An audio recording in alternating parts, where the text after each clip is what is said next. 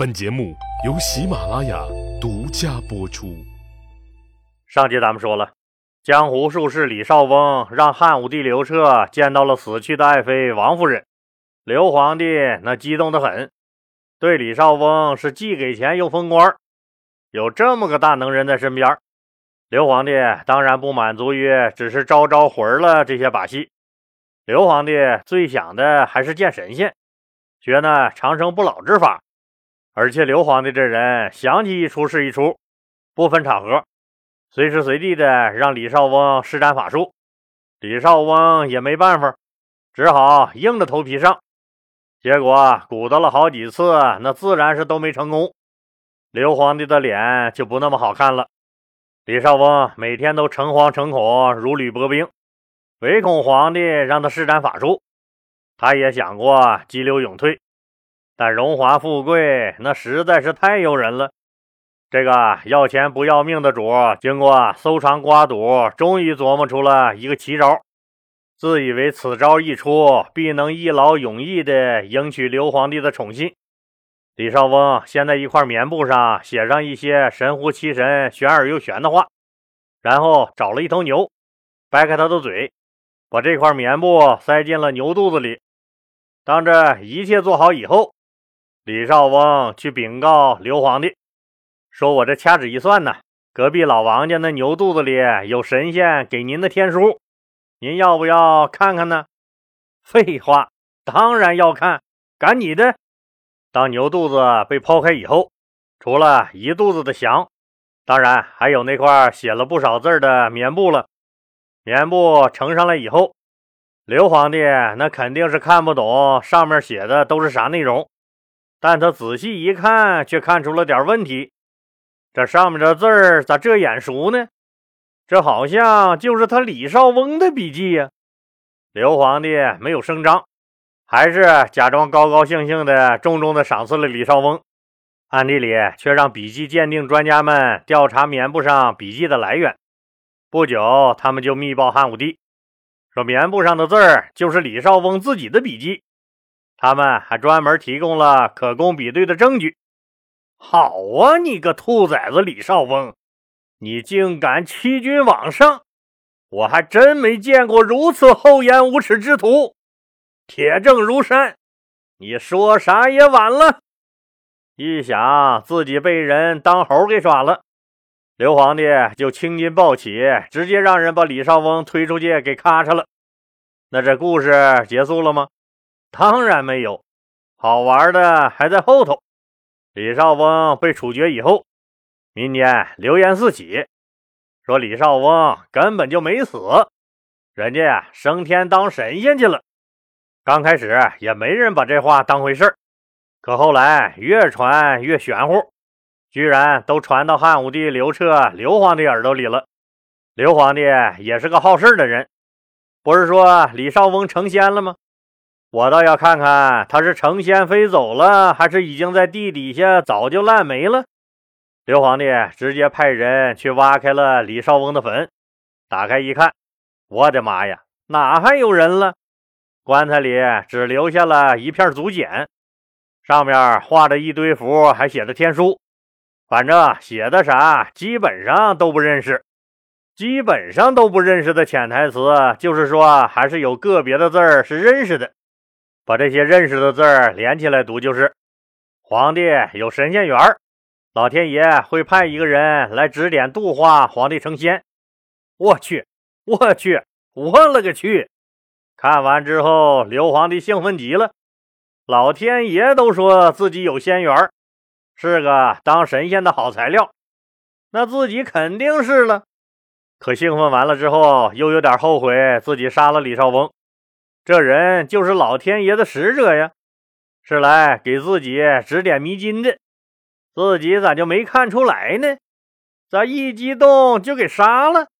真是的！哎，老天爷，那下一个会派谁来呢？我一定呀，好好待他。当然了，没等多长时间，老天爷指派的那个指点迷津的人就出现了。谁呀？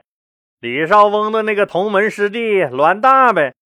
栾大在底下诸侯国忽悠胶东王刘季，觉得不过瘾，要忽悠，咱就去忽悠最大的老板皇上刘彻去。所以，当自己的师兄李少翁被杀，栾大不但不怕，相反觉得机会来了，这富贵险中求啊！他连夜奔长安做了个局，挖出师兄李少翁的尸体，然后放入竹简，最后在四面放出风去，说李少翁成仙回天上了。目的当然是要引起刘皇帝的注意。让他看见墓中没有了李少翁的尸体，让他看见老天爷准备派人来度化他的那个祖简，让他对成仙的事儿深信不疑，并让刘皇帝热烈期盼着那个上天派来给他指点迷津的人的出现。当然了，栾大自己是见不着刘皇帝的，必须有人推荐才行。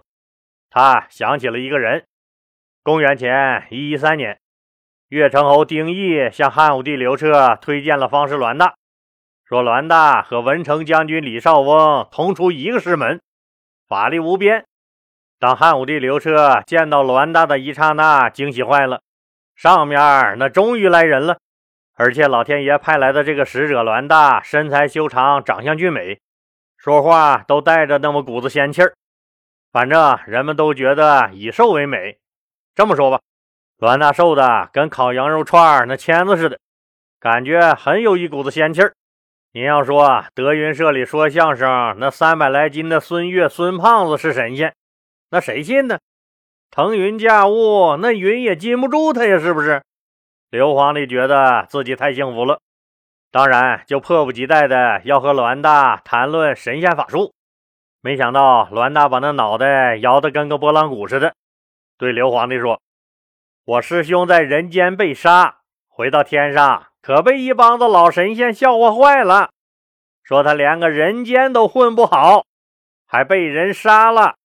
我可不想以后您因为误会也杀了我，我上天再被他们奚落。所以，咱们不谈神仙之道，就唠闲嗑。刘彻心里想：哎，这可不行啊。您这就唠闲嗑，我怎么能成仙呢？刘皇帝赶紧解释，都误会了，怎么能是我杀了文成将军李少翁呢？是文成将军自己不小心，他误食了马肝而被毒死的。老李说一下啊，一直盛传马肝是有毒的，就是现在我们一般也不要大量食用马肝肝的一大功能就是解毒，所以啊这肝内存在一定的毒素，那不奇怪。当然了，不光是马肝那什么东西，那再好吃也不能往死了吃啊。为啥呀？肚子撑得慌呗。为啥呀？一看这栾大将信将疑，刘皇帝又说：“你要真能得到长生不老之方，渡我成仙。”我怎么会吝啬赏赐你高官厚禄、人间富贵呢？栾大一看刘皇帝上钩了，为了显示自己的法术，栾大拿出了几个棋子儿。这个时候，奇迹出现了，那些黑白棋子儿竟能按指令在棋盘上前进后退，互相撞击。有几个棋子儿互相跳到了一起，一时还很难被分开。哎哎哎，真神奇！现在我们当然明白，这就是磁铁简单的同性相斥、异性相吸的原理啊，用带磁钢棒搞得骗人的把戏而已。而两千年前的刘皇帝就觉得很神奇了，看得目瞪口呆，连连感叹。刘皇帝立马就把栾大封了个乐通侯，苦哈哈打了一辈子匈奴的老李广，九死一生，一辈子都没做到的事儿。居然让栾大用几个棋子儿就做到了，这还不算。为了表示对上天派来的使者的尊敬，刘皇帝除了封栾大为乐通侯，食邑两千户以外，还封栾大为武力将军。发展到后来，栾大一个人腰上就挂着天士将军、地士将军、大通将军、天道将军等六枚大印，还赐给他一处上等的宅子和一千个仆人。这还不算，为了表示诚意，刘皇帝还把自己和皇后卫子夫的亲生闺女卫长公主嫁给了栾大为妻，嫁妆那更是相当的丰厚。黄金十万斤，把个栾大乐的呀，那大嘴叉子都咧到耳朵根了。这老刘彻那真是一捆儿最优质的韭菜呀！可能听友们听到这儿就奇怪了，哎，老李不对呀，你不是讲过刘皇帝当年把魏长公主嫁给了开国功臣曹参的玄孙平阳侯曹寿的儿子曹襄了吗？对呀。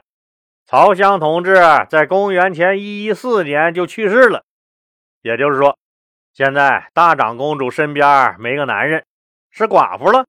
舍了闺女还不算，刘皇帝还亲自到栾大家中看望。这么一来，您就想吧，朝廷里的那帮子老官僚、老狐狸，一看栾大得了势了，那天天去栾大家拜访的、慰问的。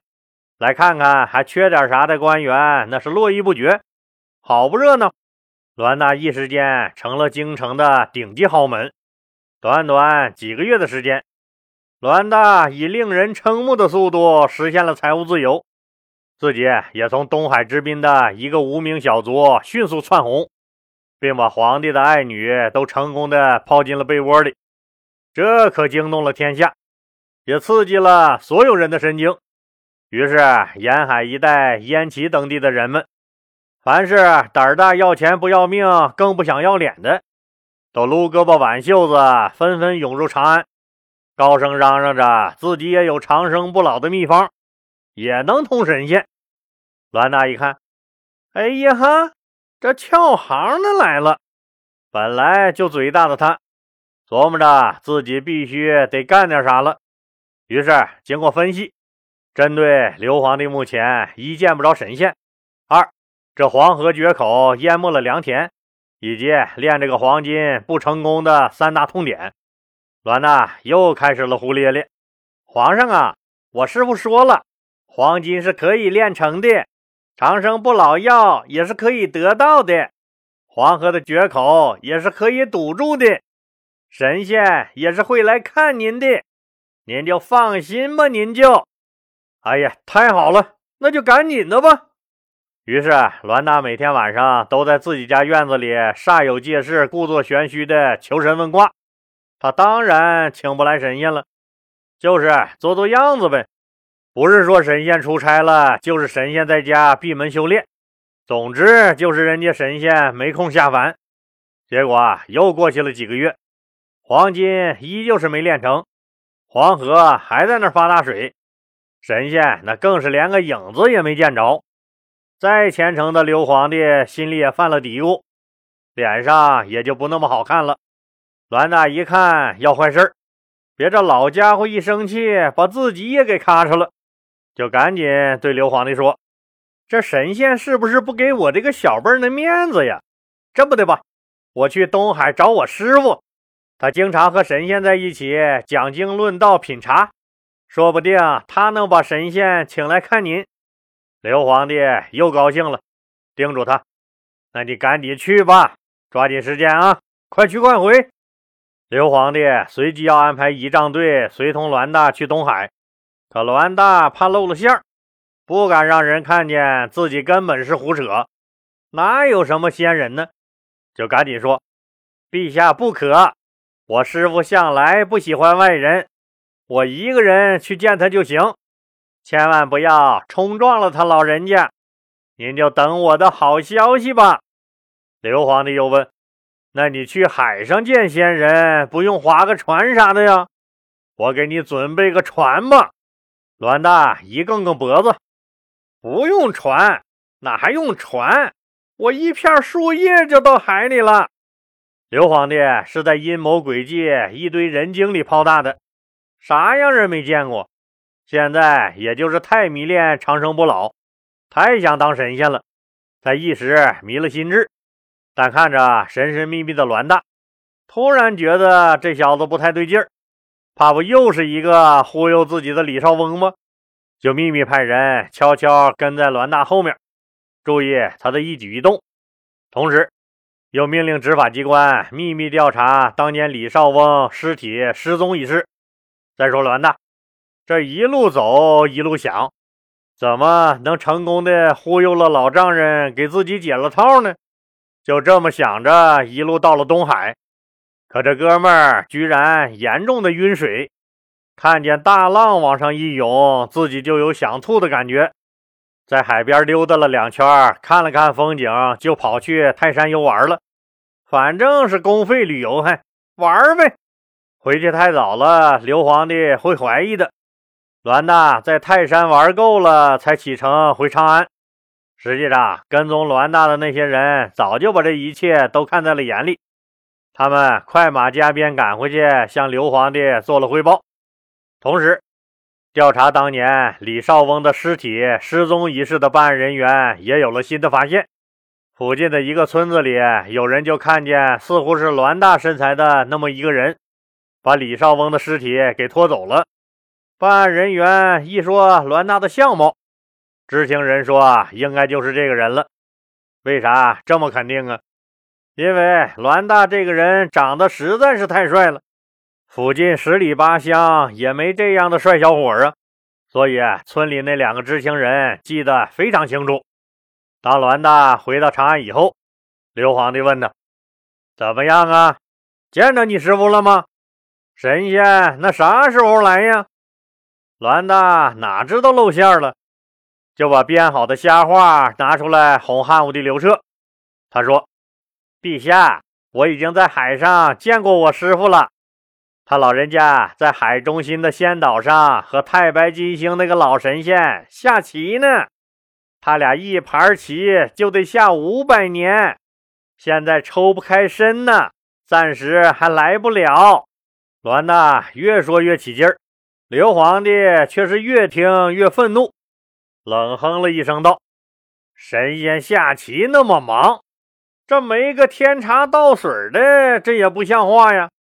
这么的吧，我现在就送你过去陪神仙去吧。”刘皇帝说完，左右冲上人来，把栾大拉出去，就给咔嚓了。